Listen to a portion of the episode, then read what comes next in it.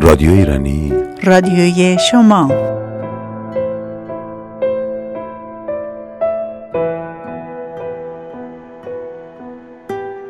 لعنت به شبهای بعد از تو به دردی که مانده از تو. به دادم نمی‌رسی. رفتی آواره شد خانه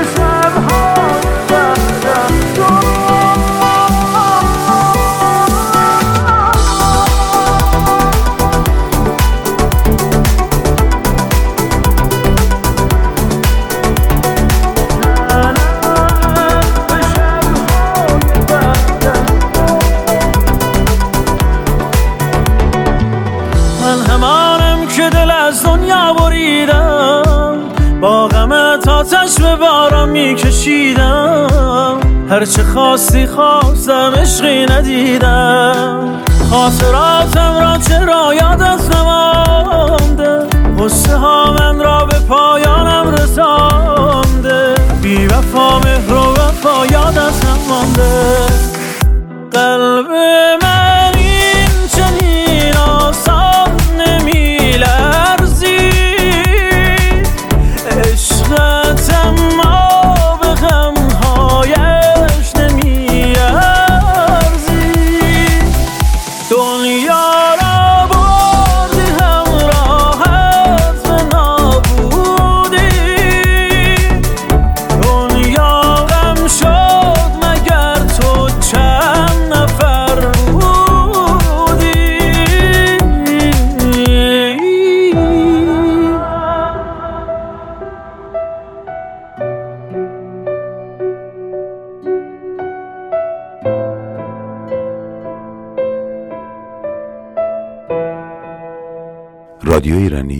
رادیوی شما رادیو ایرانی رادیوی شما. روی موج 94 اف ام برابر با 92 ممیز هفت کابل.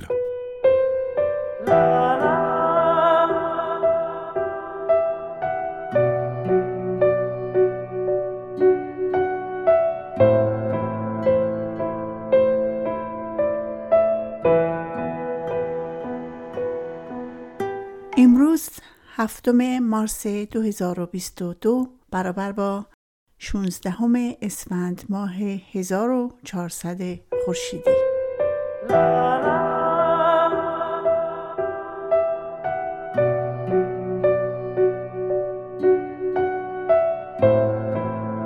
رادیو ایرانی. رادیوی شما. درود بر شما شنوندگان عزیز. با عاشقانه دیگری از شاهنامه فردوسی از سری برنامه های بازیابی فرهنگ زیبای ایرانی با استاد جواد پارسایی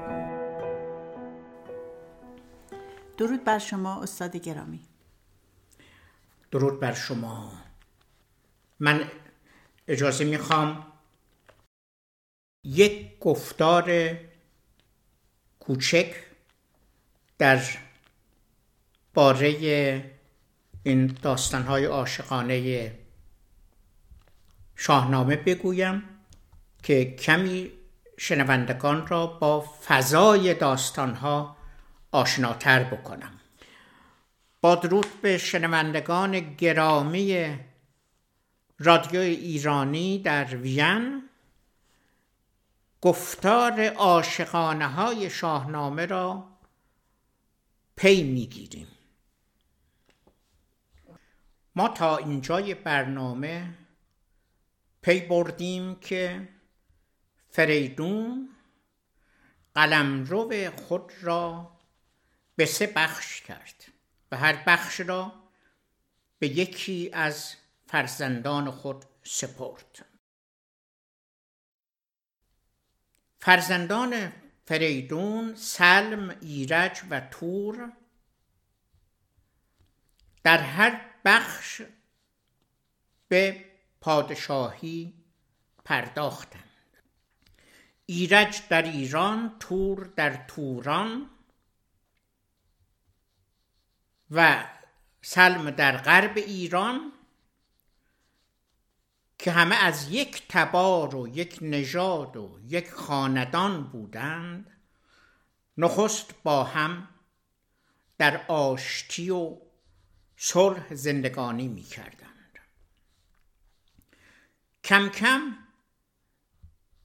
به هر دلیلی آنچنان که از تاریخ یاد گرفتیم و شاید به دلیل دسیسه هایی که سودجویان در هر جا راه میاندازند و اختلاف میاندازند بین این سه فرزند صلح آرامش به هم خورد.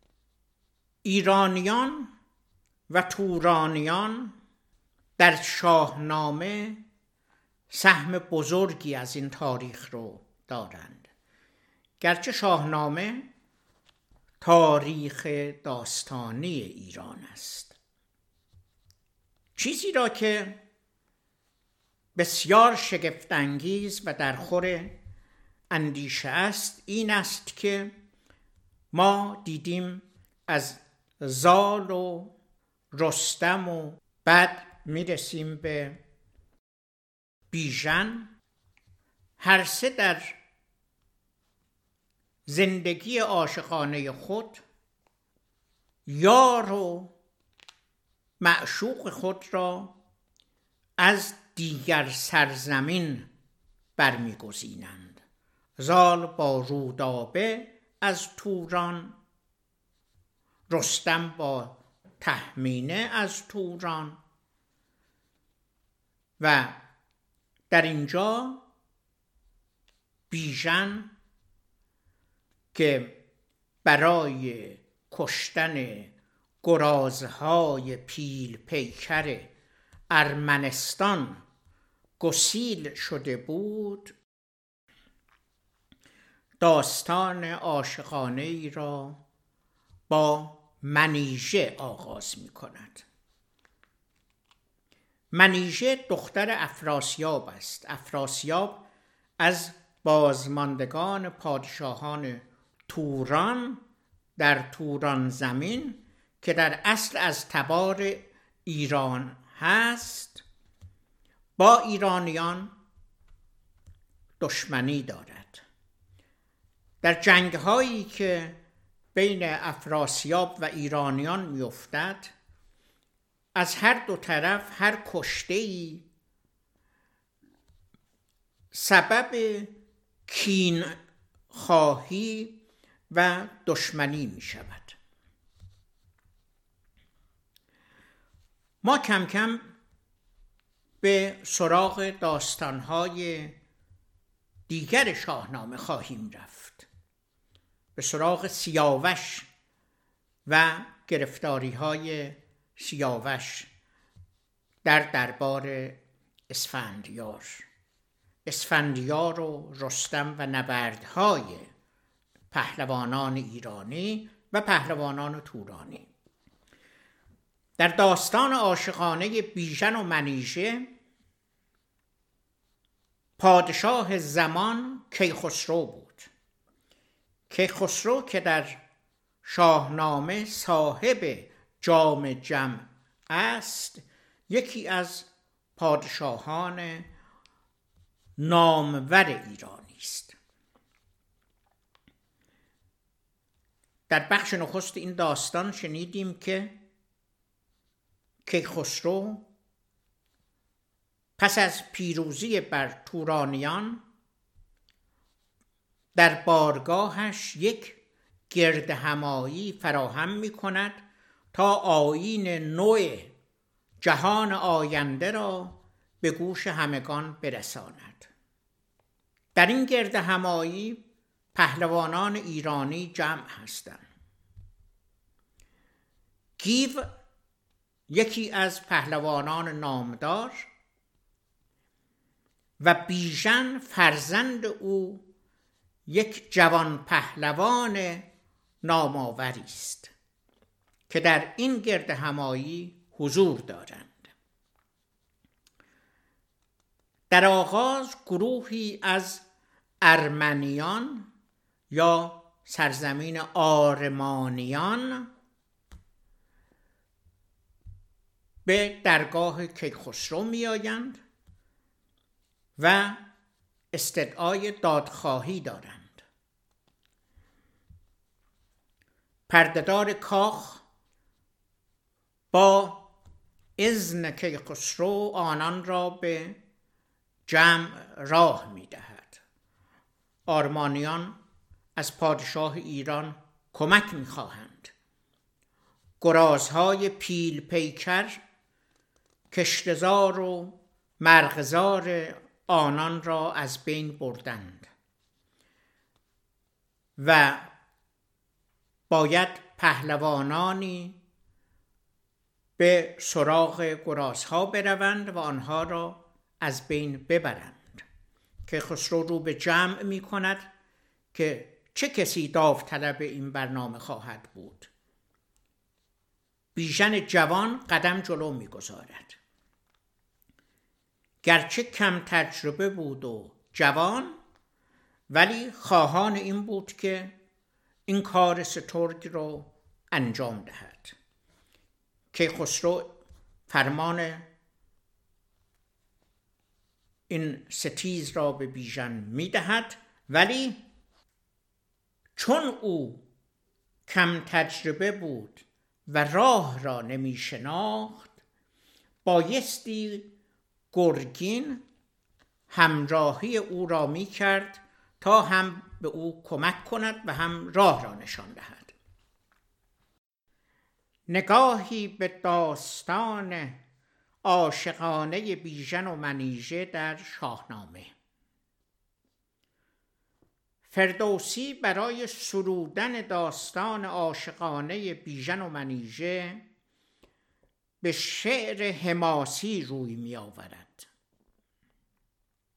او داستان را از فضاسازی آغاز می کند شب است و بسیار تاریک. چشم چشم را نمی بیند هیچ ستاره ای در آسمان سوسو نمی کند به مهربان بانوی خانه گفتم بساتی فراهم بیاور با می و چنگ و داستانی هم از داستانهای کهن برایم بازگوی. شبی چون شبه روی شسته به غیر نه بهرام پیدا نه کیوان نه تیر. دگرگونه آرایشی کرد ماه بسیج گذر کرد بر پیشگاه. یکی مهربان بودم در سرای خروشیدم و خواستم زو چراغ. برفت آن بت مهربانم ز باغ مرا گفت شمعت چه باید همی؟ یکی شمع پیشار چون آفتاب بنه پیشم و بزم را ساز کن به چنگ آر می و چنگ آغاز کن. بیاورد شمع و بیامد به باغ برافروخت رخشنده شمع و چراغ می آورد و نار و ترنج و بهی دلم بر همه کام پیروز کرد. که بر من شب تیره نوروز کرد. بدان سرو بن گفتم ای ماه روی یکی داستان امشبم بازگوی. بپیمای می تا یکی داستان بگویمت از گفته باستان. پر از چاره و مهر و نیرنگ و جنگ. همان از در مرد فرهنگ و سنگ. پس آنگه به گفتار من بشنوی به شعر آری از دفتر پهلوی.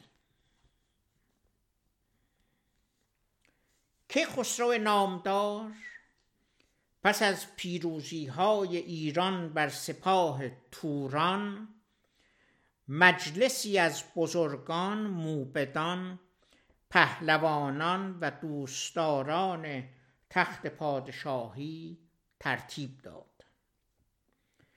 تصمیم داشت در آن مجلس از آینده سخن بگوید. و جهانی نو را مژده دهد. جهانی که با عدل و داد بدون خونریزی و پر از مهر و شادی باشد. این نشست در یکی از روزهای اردیبهشت ماه به فرمان کیخسرو برگزار شد. تا مردم رو در رو شکایت ها و گفتارشان را با پادشاه در میان بگذارند. گیو و پسرش بیژن گودرز گرگین و پهلوانان دیگر هم حضور داشتند.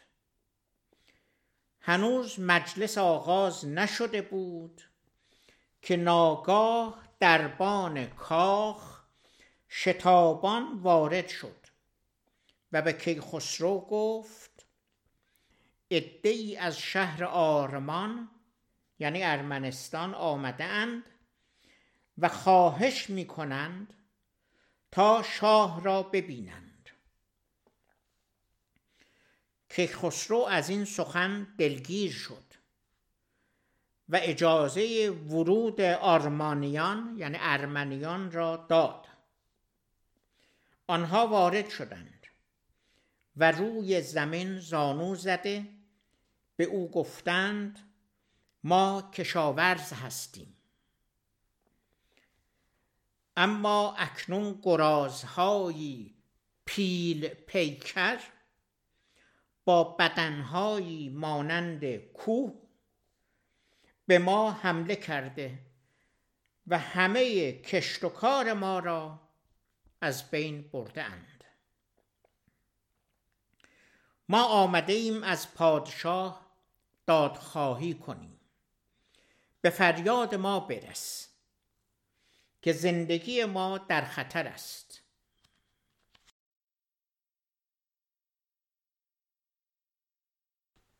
چو خسرو آمد به کین خواستن جهان ساز نو خواست آراستن. همه باده خسروانی به دست همه پهلوانان خسرو پرست همه بزمگه بوی و رنگ بهار کمر بسته بر پیش سالار بار. ز پرده در آمد یکی پرده دار به نزدیک سالار شد هوشیار که بر در به پایند آرمانیان سر مرز توران و ایرانیان. همی راه جویند نزدیک شاه ز راه دراز آمده دادخواه. چو سالار هوشیار بشنید زفت به نزدیک خسرو خرامید و گفت که ای شاه پیروزه جاوید زی که خود جاودان زندگانی سزی. ز شهری به داد آمدستیم دور که ایران از این سوی زان سوی تور. کجا خان آرمانش خوانند نام؟ وز آرمانیان نزد خسرو پیام. که نوشه زی ای شاه تا جاودان به هر کشوری دسترس بر بدان. به هر هفت کشور تویی شهریار.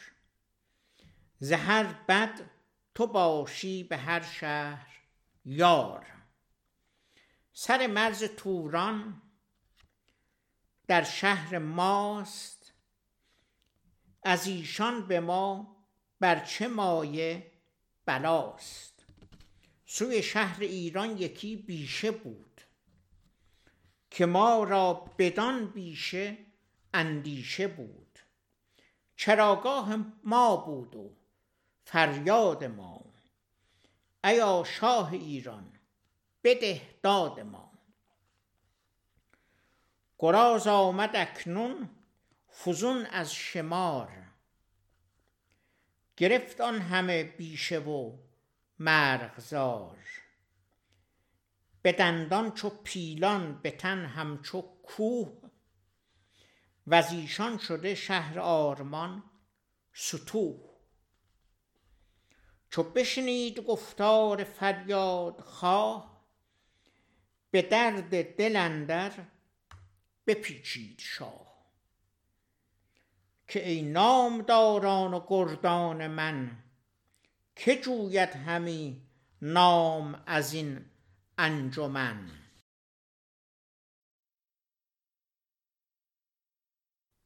ببرد سر آن گرازان به تیغ. ندارم از او گنج و گوهر دریغ. همه پهلوانان و میهمانان ایستاده بودند و آماده فرمان شاه بودند. آرمانیان در اطراف مرز شمالی ایران و توران زندگی می کردند که خسرو خشمگینانه به گرگین نگاه کرد. چون او مسئول رسیدگی به مرزها بود و پولهای گذاف به بهانه این مسئولیت از پادشاه می گرفت سکوت بر مجلس حاکم شد. همه سپه سالاران سر به زیر افکندند. چنین گفت پس شهریار زمین که ای نامداران با آفرین. کس از انجمن هیچ پاسخ نداد مگر بیژن گیو فرخ نژاد. من آیم به فرمان این کار پیش ز بهر تو دارم تن و جان خویش. چو بیژن چنین گفت گیو از کران نگه کرد و آن کارش آمد گران. نخست آفرین کرد مر شاه را. به بیژن نمود آنگهی راه را. به فرزند گفت این جوانی چراست به نیروی خیش این گمانی چراست جوان گرچه دانا بود با گهر ابی آزمایش نگیرد هنر. ز گفت پدر پس برآشفت سخت جوان بود و هوشیار و پیروز بخت. چنین گفت که شاه پیروزگر تو بر من به سستی گمانی مبر. تو این گفته ها از من اندر پذیر. جوانم ولیکن به اندیشه پیر. منم بیژن گیو لشکر شکن سر خوک را بگسلانم ز تن. چو بیژن چنین گفت شد شاه شاد. بر او آفرین کرد و فرمانش داد. بیژن فرزند گیو پهلوان قدم پیش گذاشت. ابتدا شاه را آفرین گفت و بعد ادامه داد من به فرمان کیخسرو پادشاه آماده هستم اگر پادشاه اجازه بفرمایند به آرمان زمین می روم و نسل خوکان دیو صفت را برمی اندازم که خسرو از حمله گرازهای وحشی سخن گفت. همه به ویژه رستم به این جوان علاقمند بودند. شاه اندیشید و از بیژن خواست که به نبرد با گرازها برود. اما از آنجا که او راه را خوب نمی شناخت و سرزمین آرمان نزدیک شهر توران بود پهلوان دیگری به نام گرگین را به عنوان راهنمای راه با او فرستاد. به گرگین میلاد گفت آنگهی که بیژن به توران ندارد رهی.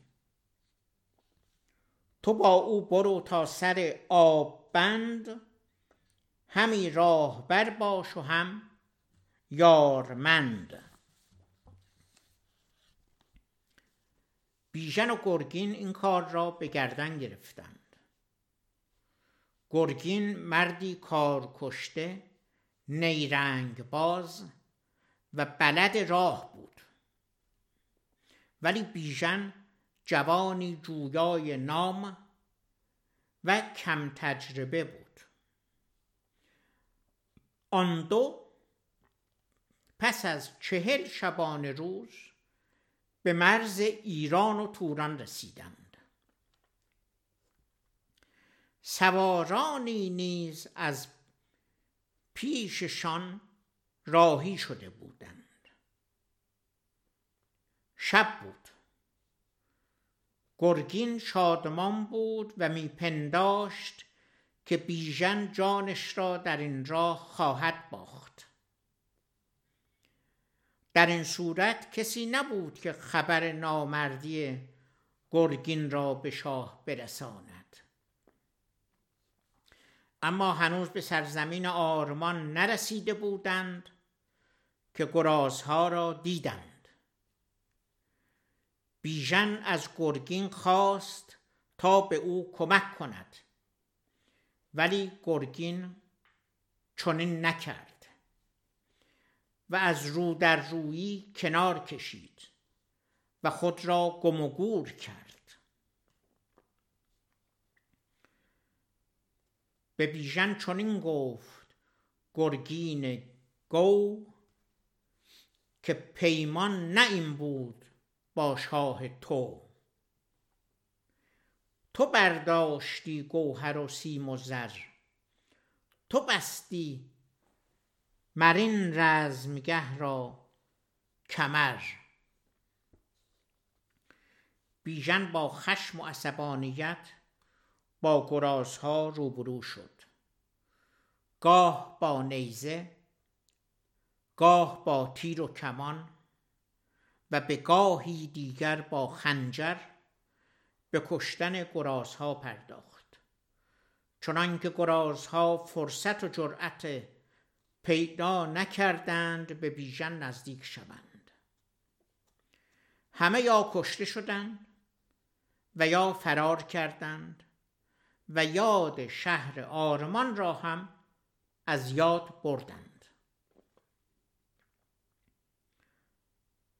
بدندیش گرگین شوریده رفت ز یک سوی بیشه در آمد چو تفت. ز بهر فزونی و از بهر نام به راه جوان بر بگسترد دام. بدو گفت چون دیدی این جنگ من؟ بدین گونه با خوک آهنگ من.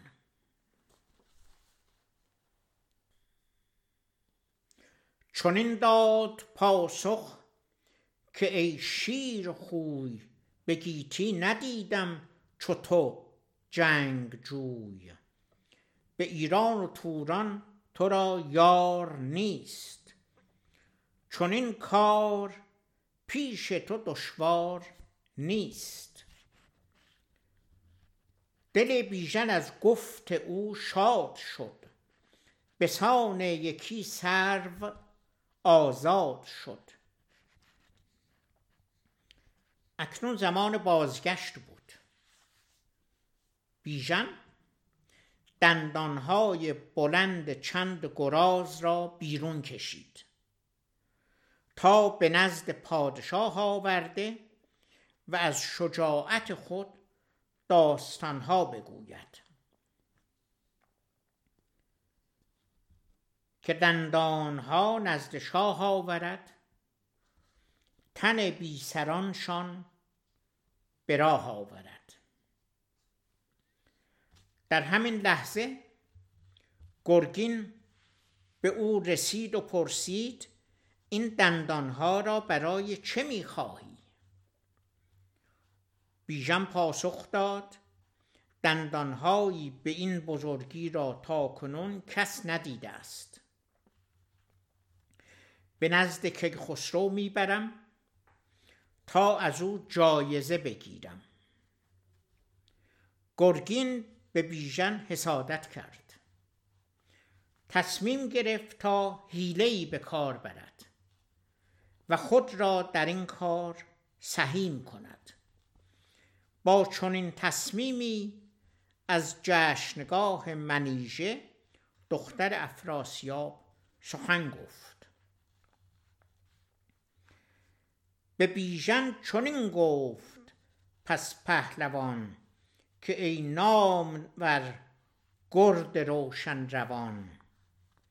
یکی جشنگاه است زیدر نه دور به دو روزه راه اندر آید به نور. یکی دشت بینی همه سبز و زرد. کزو شاد گردد دل راد مرد. همه بیشه و باغ و آب روان یکی جایگاه از در پهلوان. زمین پرنیان و هوا مشک بوی گلاب است گویی مگر آب جوی. ز عنبرش خاک و ز یاقوت سنگ. هوا مشک بوی و زمین رنگ رنگ. پری چهره بینی همه دشت و کوه. ز هر سو نشسته به شادی گروه. منیژه کجا دخت افراسیاب؟ درفشان کند باغ چون آفتاب. همه دخت توران پوشیده روی همه سرو بالا همه مشک موی.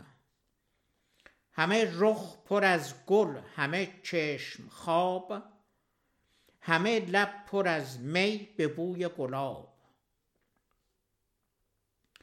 اگر ما به نزدیک آن جشنگاه شویم و بتازیم یک روز راه بگیریم از ایشان پری چهره چند به نزدیک خسرو شویم ارجمند. چو گرگین چنین گفت بیژن جوان بجوشیدش آن گوهر پهلوان. بیامد به نزدیک آن بیشه شد دل کامجویش پراندیشه شد. به زیر یکی سرو بن شد بلند که تا ز آفتابش نباشد گزند. به نزدیک آن خیمه خوب چهر بیامد به دلش اندر افروخت مهر و پیشنهاد کرد که از فرصت بهره ببرند و از باغ منیژه دختر افراسیاب پنهانی دیدن کنند. گرگین از این داستان ناخشنود بود. و چون به بیژن حسادت می کرد در پی این بود که برای او دامی بگسترد. ولی چگونه؟ به بیژن گفت اگر ما دو روزه سواره بشتابیم به باغ منیژه می‌رسیم. باغ منیژه در توران زمین بود و منیژه دختر افراسیاب با ندیمه هایش و نگهبانان زیاد بیشتر در اون باغ برای بزم و میگساری می آمدند بیژن جوان کم تجربه کنجکاو می شود و تصمیم می گیرد این جشنگاه را ببیند. از گرگین که بلد راه بود می‌خواهد تا او را به سوی مرز توران راهنمایی کند. زمانی که به باغ منیژه می‌رسند نگهبانان مانع می‌شوند. گرگین گفت ما پدر و پسر مسافریم و راه را گم کرده ایم. آنها یاری خواستند. نگهبانان اتاقی را به مهمانان دادند تا استراحت کنند. شب صدای ساز و آواز شنیده شد. گرگین بیژن را کنجکاو کرد که پنهانی به مجلس بزم نگاه کنند. ولی در دل به بیژن خندید. و با خود گفت خورشید و ماه هم حق ورود به مجلس دختر افراسیاب را ندارند. چه رسد به بیژن؟ کار او تمام است. گرگین در حالی که بیژن پشت درختی پنهان شده بود از دیوار باغ بیرون پرید و گریخت. بیژن جوان به جشنگاه منیژه دختر افراسیاب در مرز توران رفت. در آنجا درخت سرو بلندی دید. و زیر آن درخت ایستاد تا هم بتواند بزم دختران را تماشا کند و هم دختران بتوانند او را ببینند. چنان شد که او خواسته بود. همه دشت ز آوای رود و سرود. روان را همی داد گفتی درود. منیژه چو از خیمه کردش نگاه بدید آن سهی قد لشکر پناه. فرستاد مر دایه را چون نوند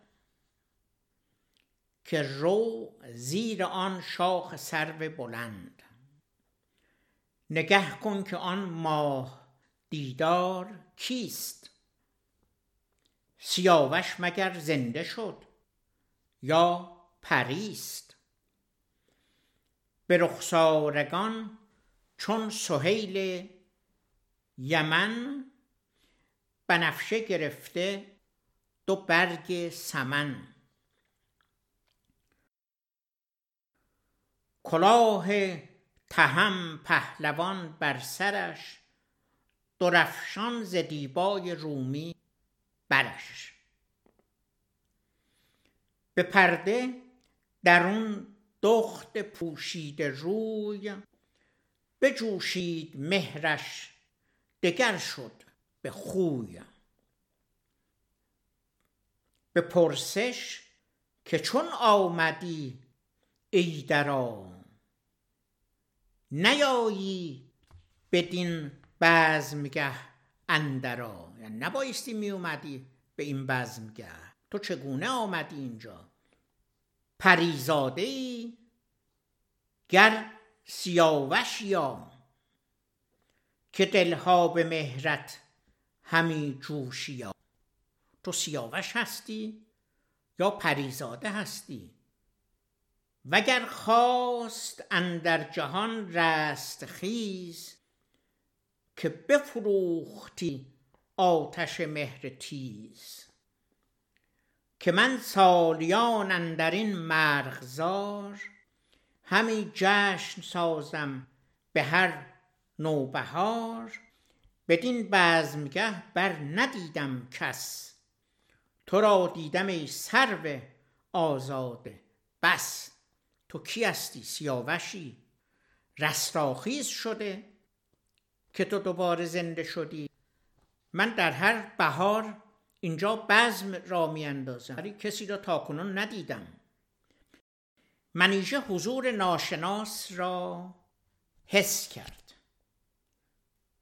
آخر چه کسی توانسته بود اینقدر گستاخانه به محفل زنان دربار افراسیاب نزدیک شود.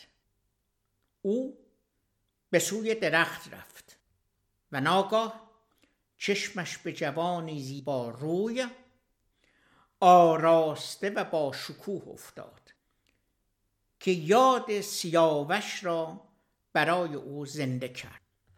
سیاوش فرزند کاووس فرنگیز خواهر منیژه را به همسری گرفته بود.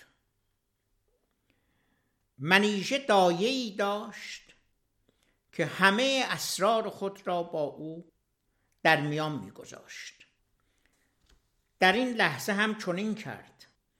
مرد جوان را به دایه نشان داد و از او خواست تا آن غریبه را به داخل چادر او آورد.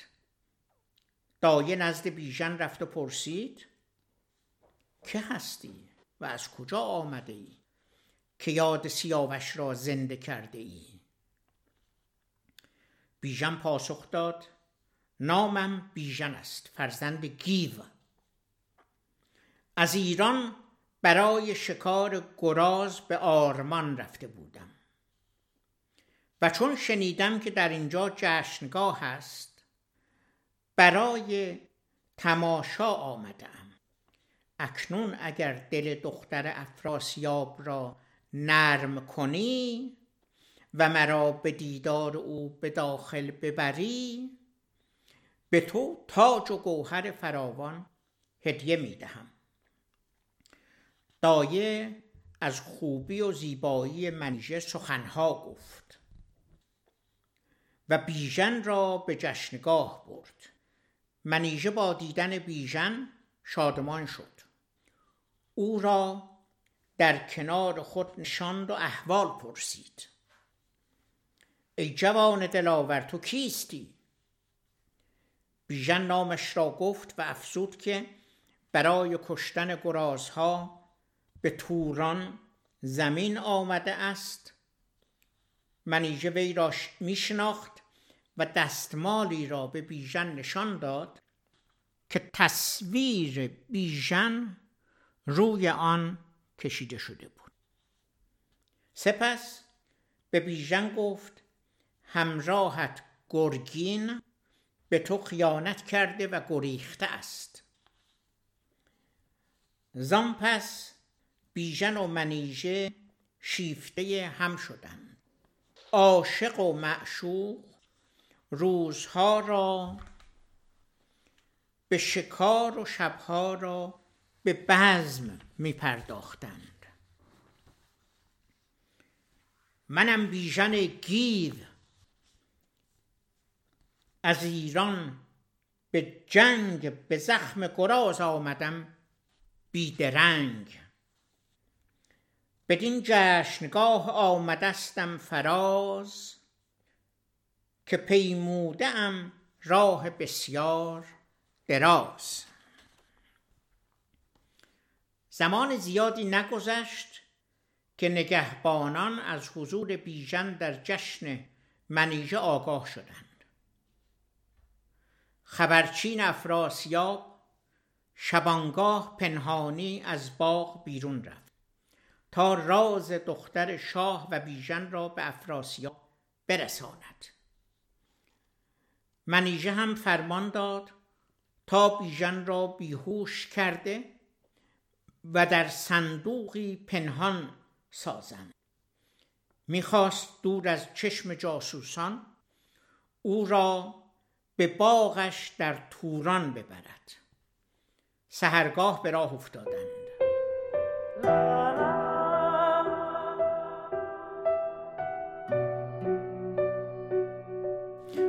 من در اینجای داستان به شما شنوندگان گرامی به درود می‌گویم. ما بخشی از این داستان رو که پیشتر آمده نتیجه این داستان عاشقانه هست به برنامه دوم وا می‌گذاریم و در برنامه دوم دنباله این رویداد را با شما در میان می‌گذارم.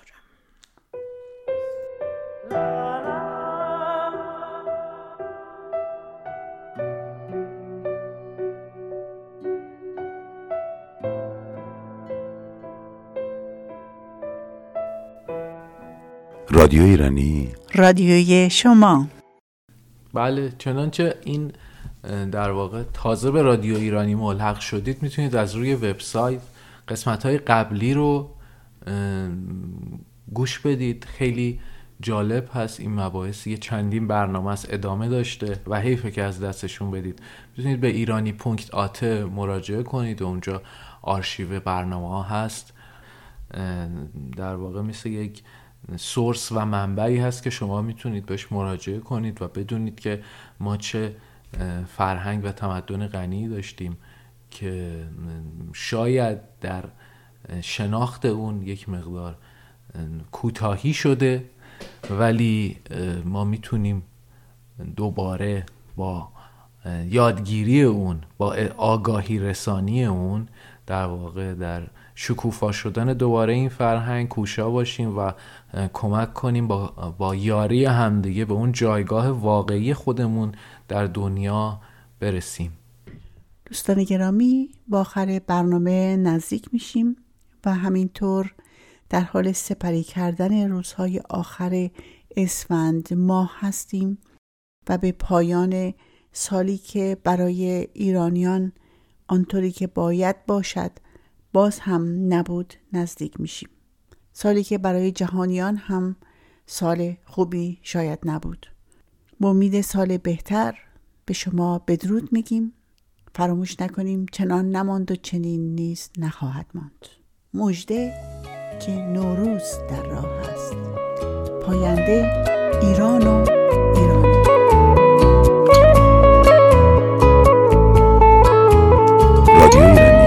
رادیوی شما. عشق چشم بست دل و بهت دادم. با پای خودم به دامت افتادم. دیگه چی می‌خوای از جونه آدم؟ عشق تو این قهر و آشتیای ریزی به هم می‌زنی هی مگه مریضی؟ با این همه باز چه عزیزی؟ عشق بوسه ای وسط پیشونی یه زخمی تا همیشه میمونی به جون خودت درد بی درمونی عشق یه غم قشنگ پرطرفداری. حیف تو فقط که مردم آزاری. میای و میری چه بیکاری؟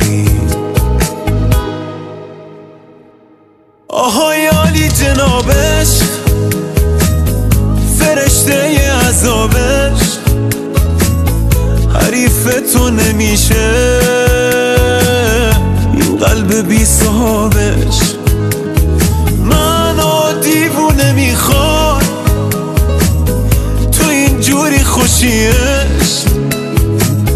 ولی بازم دمت گرم.